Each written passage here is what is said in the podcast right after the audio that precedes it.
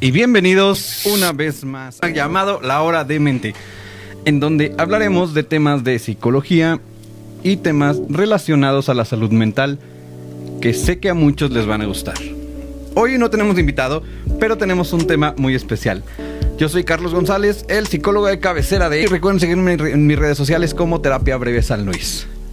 Recuerden que este programa es especialmente y único dedicado para la salud mental. Cualquier cosa que te pueda ayudar, aquí la vamos a platicar para todas las personas. Cuéntenme cómo están chicos. ¿Cómo están? ¿Qué hacen? ¿Qué tal su tarde? ¿Cómo les va el día de hoy? Pero vámonos con el tema del día de hoy. El día de hoy vamos a hablar de el peligro de etiquetar a un niño como vago. ¿Cuál es el peligro de etiquetar a un niño como vago? Pero bueno, eh, hablamos de etiquetar, el cual es simplificar. Eh, reducir a un niño a una palabra, cuando etiquetamos producimos un efecto negativo que puede ser perjudicial y peligroso. Y en este programa vamos a profundizar en la costumbre tan extendida y limitadora. Em, eh, a veces es, es, común escuchar que un niño es etiquetado como vago, pero eh, es muy frecuente ignorarlo. Eh, ignorar todo esto, ¿cuántas veces lo hemos dicho? ¿Qué malo eres? O eres un vago, eres torpe, mi hijo es tímido, o es nervioso, no para de hacer esto, no para de hacer el otro, no para de comportarse mal. Pero suelen ocurrir que los padres observan en sus hijos ciertas conductas no deseadas que les llevan a perder el control, poniendo palabras a pensamientos que solo son productos de un estado de ánimo sin ser conscientes del peligro que pueden acarrear. Pensemos que soportar la madurez de un niño bajo el paraguas de ciertos adjetivos puede condenarle a cumplir con ellos. Y si un niño tiende a tener un comportamiento disruptivo, o sea, muy, muy, muy fuera del, orden establecido, por así decirlo, no es un niño malo, es un niño que se comporta mal. o digamos que el comportamiento que está teniendo es simplemente el comportamiento, no es realmente que eso se lo convierta en esa persona, a ese niño. vamos bien, creo que no tengo retroalimentación, coméntenme. Ok. Em, si le resulta complicado probar las matemáticas, no significa que sea un niño torpe, quizás solo alcance determinadas etapas relacionadas con la abstracción más, más tarde, o en algún método con el que aprende no es el que mejor encaja con sus capacidades. Así podemos llenar eh, todo este programa de algunos ejemplos, ¿no?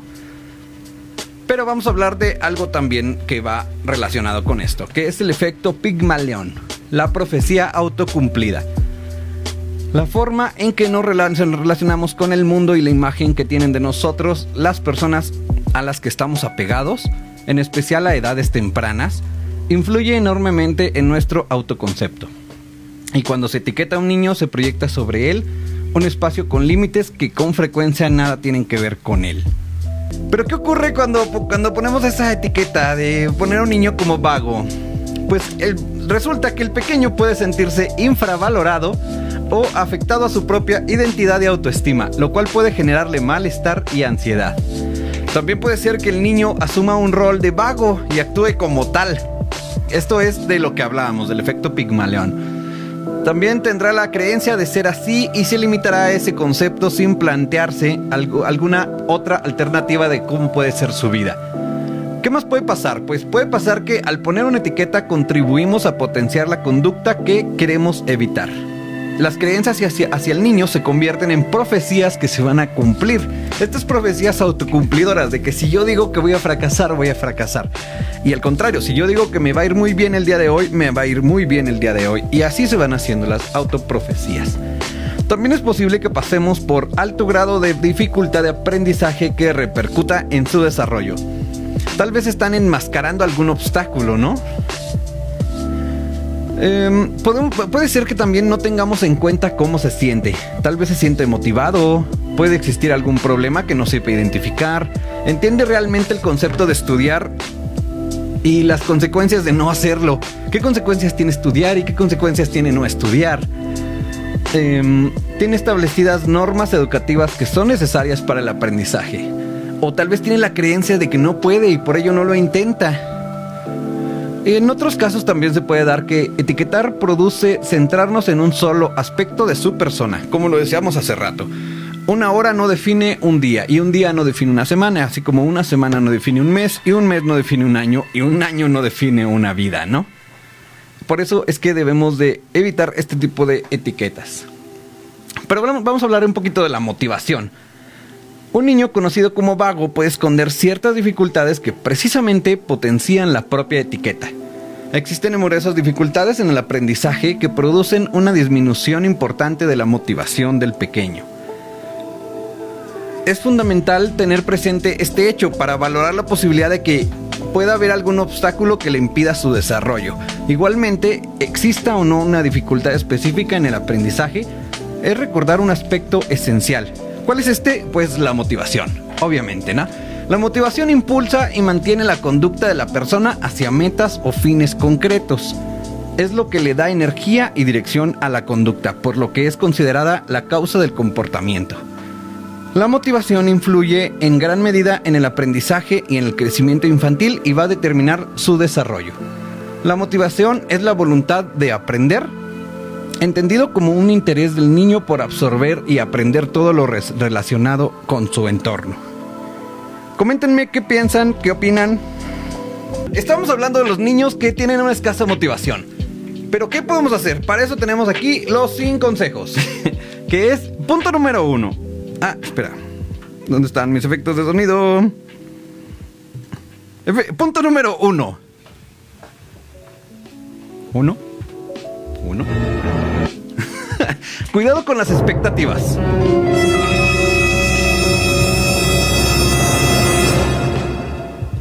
Justo así. Cuidado con las expectativas. Altas expectativas son contraproducentes puesto que el niño no puede no intentarlo por miedo al fracaso. Los niños responden a, las expectativas que se depositan en niños. Y tenemos el punto número 2.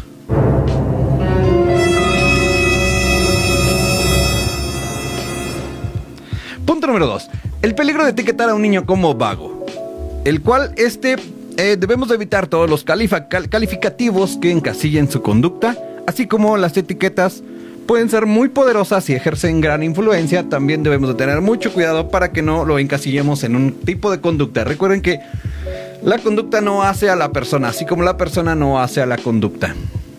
Como les decía hace rato, una hora no significa un día y un día no significa una semana. Así como una semana no significa un mes y un mes no significa un año. Y un año no es una vida completa. Y hay gente que se queda como en ese ciclo de, problemático, ¿no? Bueno, entonces tenemos el punto número 3.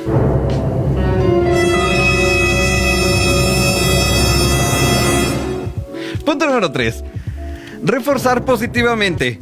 Eh, cada pequeño logro conseguido hay que valorarlo y hay que valorar, su progreso y, motivarlos un poquito más. Cada cosa que hagan bien hay que hacérsela reconocer y hay que saber reconocer cada momento que pueda hacer esta, este niño pequeño para que no se etiquete como vago y para que tenga una buena autoestima. Así reforzándolo positivamente, él puede llegar a tener una mejor vida y valorar también el progreso que tienen los demás y hacia nosotros. Bueno, así llegamos al punto número. ¿Qué? ¿Cuatro? punto número cuatro. Punto número cuatro. Centrarnos en el proceso y no el resultado. ¿Cuántas veces hemos visto esto, no? O sea, lo importante no es la meta, sino el camino recorrido. ¿Por qué? Porque cada esfuerzo, cada, día de esfuerzo y estudio valorado, eh, como son pequeños pasos que se van dando. Y no centrarse en el final del trimestre, sino cada día un nuevo reto y así podemos ir superando retos más fáciles y esto va a hacer que nos sintamos mejor porque vamos superando retos y como lo veíamos en el, en el punto anterior, reforzarlos positivamente hace que nos vayamos sintiendo mejor cada día. Y tenemos el siguiente punto.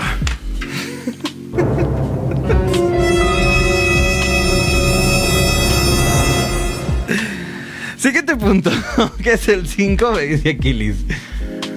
Mm, estar en contacto con profesionales eh, que puedan valorar la situación del pequeño para destacar eh, o descartar posibles dificultades de aprendizaje. Recuerden que siempre, siempre ante toda valoración se debe de eliminar todo daño orgánico eh, con un médico o un especialista que pueda decirnos realmente qué está pasando, si es un daño de un daño físico o es un daño mental o es simplemente falta de autoestima. Y llegamos al siguiente punto.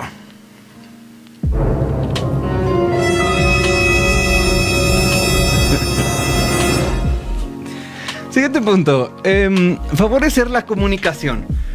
Un espacio para que el niño comparta sus experiencias e inquietudes expresando cómo se siente. Esto se puede hacer de muchas maneras. Hay una manera muy fácil y muy sencilla que son los 5 minutos de oro, que consisten en 5 minutos sentarse con esta persona y decirse lo bueno que hemos hecho de cada quien.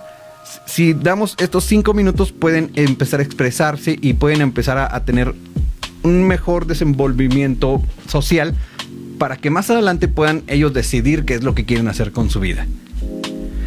Y... Ay, ¿dónde está mi...? Ok, siguiente punto.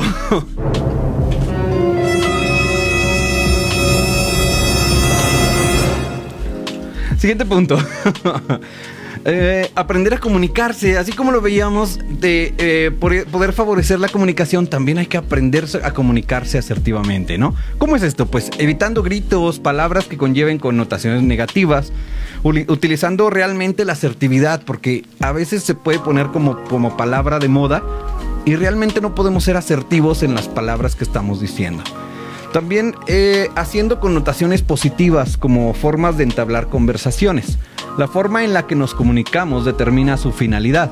Esto es, si quiero que mi hija comparta sus emociones y le respondo gritando, seguramente no expresa lo que ella realmente siente. Y así llegamos al siguiente punto.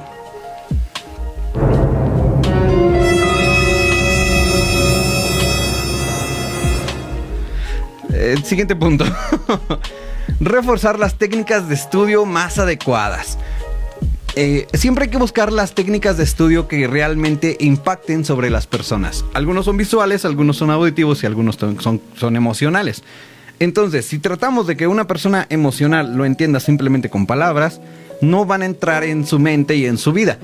Debemos de hacer algo más significativo para esa persona y también ver qué tipo de canal de comunicación tiene. Entonces, por eso debemos eh, definir cuál es el tipo de técnica a la hora de estudiar que más le convenga y reforzarlo como propiciar una continuidad. Y así se puede ir haciendo una forma de vida. Em, siguiente punto.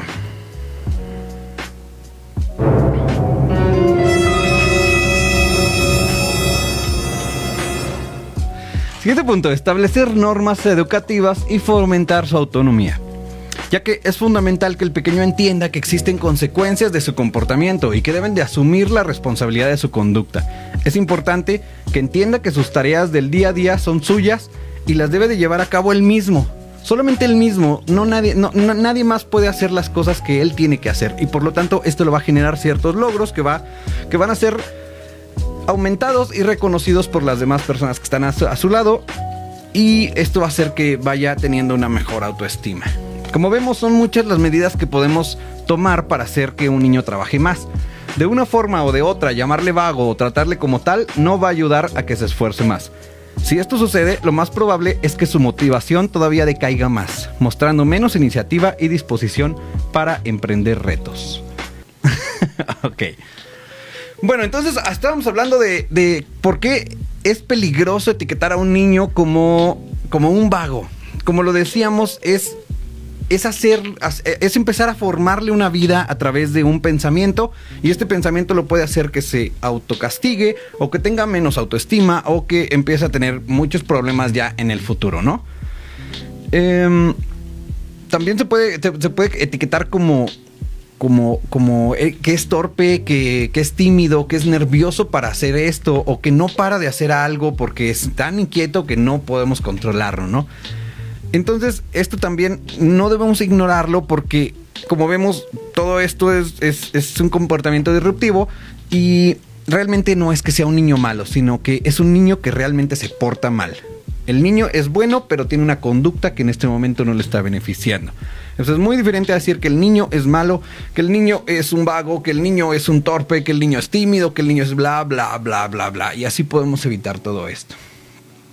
También teníamos como el, el, efecto Pigmalión, que son las profecías autocumplidas. Si yo digo que me va a ir bien, realmente me va a ir bien.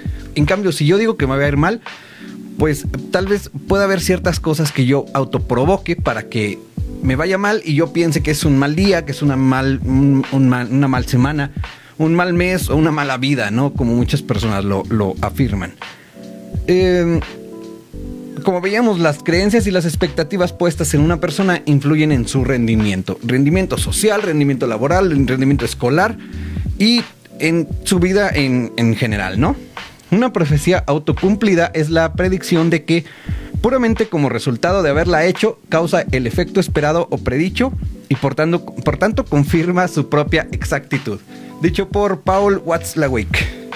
Um, y bueno, creo que eso es todo. Sí, eso es todo. Saludos a Laura Adriana, que siempre nos escucha. Debería de ser un fan destacado en esta página, o más bien en el, en el programa de, de La Hora de Mente.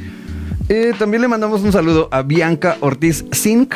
Dice, saludos desde el club de la norteñita de la fuga. ¿De la fuga norteña? Ok, bueno, saludos Blanca. Esto fue todo y recuerden seguirnos todos los lunes de 6 a 7 de la tarde. El programa se va a quedar aquí para todas las personas que lo quieran reproducir más tarde o que la quieran compartir con sus amigos, familiares y todas las personas que crean que, que, que están etiquetando a una persona como vago. Bueno, los dejo con una frase que me encontré por aquí, creo que es tuya. Ok, dice, la vida a veces duele, a veces cansa, a veces hiere. Esta no es perfecta, no es coherente, no es fácil, no es eterna, pero a pesar de todo, la vida es bella. Nos vemos, esto es La Hora de Mente.